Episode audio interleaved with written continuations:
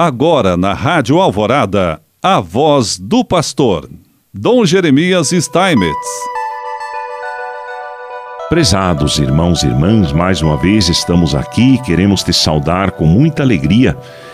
Hoje vamos refletir um pouquinho sobre o texto do Evangelho de Lucas, de Lucas 4, em que Lucas usa a expressão hoje. Portanto, o hoje, segundo Lucas. O Evangelho de Lucas testemunha uma proposta de libertação e salvação universal.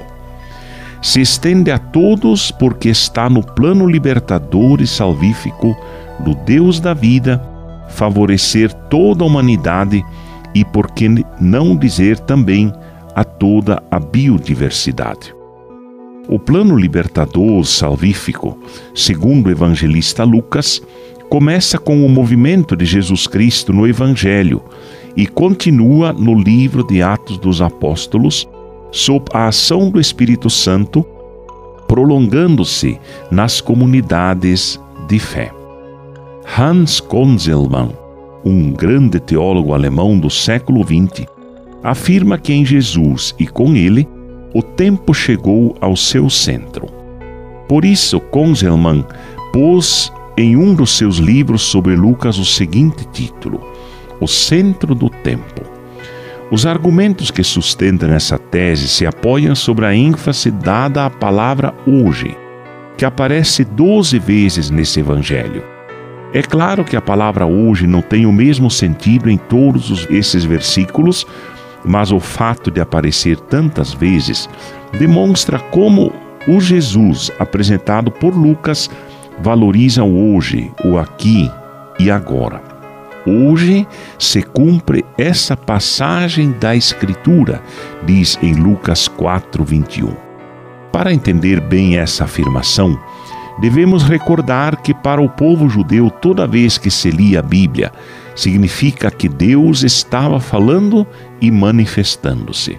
A palavra para o mundo semita é viva e eficaz. Pela palavra, Deus nos visita e devemos ter sensibilidade para captar sua mensagem, seus sinais. O tempo de Deus é o hoje da história. É como canta Zé Vicente, um dos cantores das comunidades eclesiais de base. Nas horas de Deus, amém. Luz de Deus em todo canto. Que o coração do meu povo de amor se torne novo. E Rubem Alves, no livro Tempus Fugit, só descobrimos a beleza do momento presente, do hoje e do agora, quando descobrimos que o tempo é fugídio, escorre, passa e não volta nunca mais. Quando chegamos a essa descoberta, passamos a viver com intensidade cada minuto e cada segundo de nossa vida. Eis um dos traços da teologia de São Lucas, o hoje.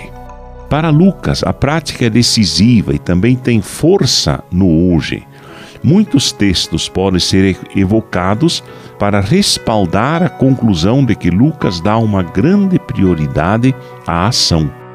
O primeiro versículo dos Atos dos Apóstolos, por exemplo, traz a seguinte frase: Tudo o que começou a fazer e a ensinar.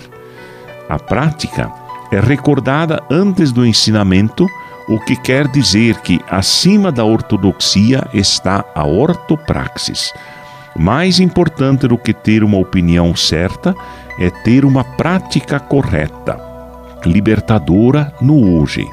Lucas quer dizer que uma das grandes características das primeiras comunidades é que eram comunidades de ação, de prática, de testemunho libertador no tempo, no hoje. Não se trata de qualquer tipo de ação, mas de ação solidária e libertadora.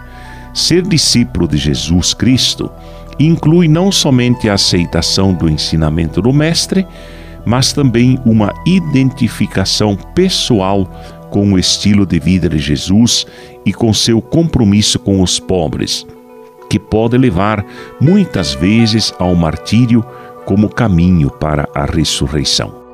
Que o Espírito Santo nos traga a força e o entusiasmo de agir hoje em favor de uma nova terra onde reine a justiça, a paz e o perdão. É assim que Deus quer nos abençoar, em nome do Pai, do Filho e do Espírito Santo. Amém.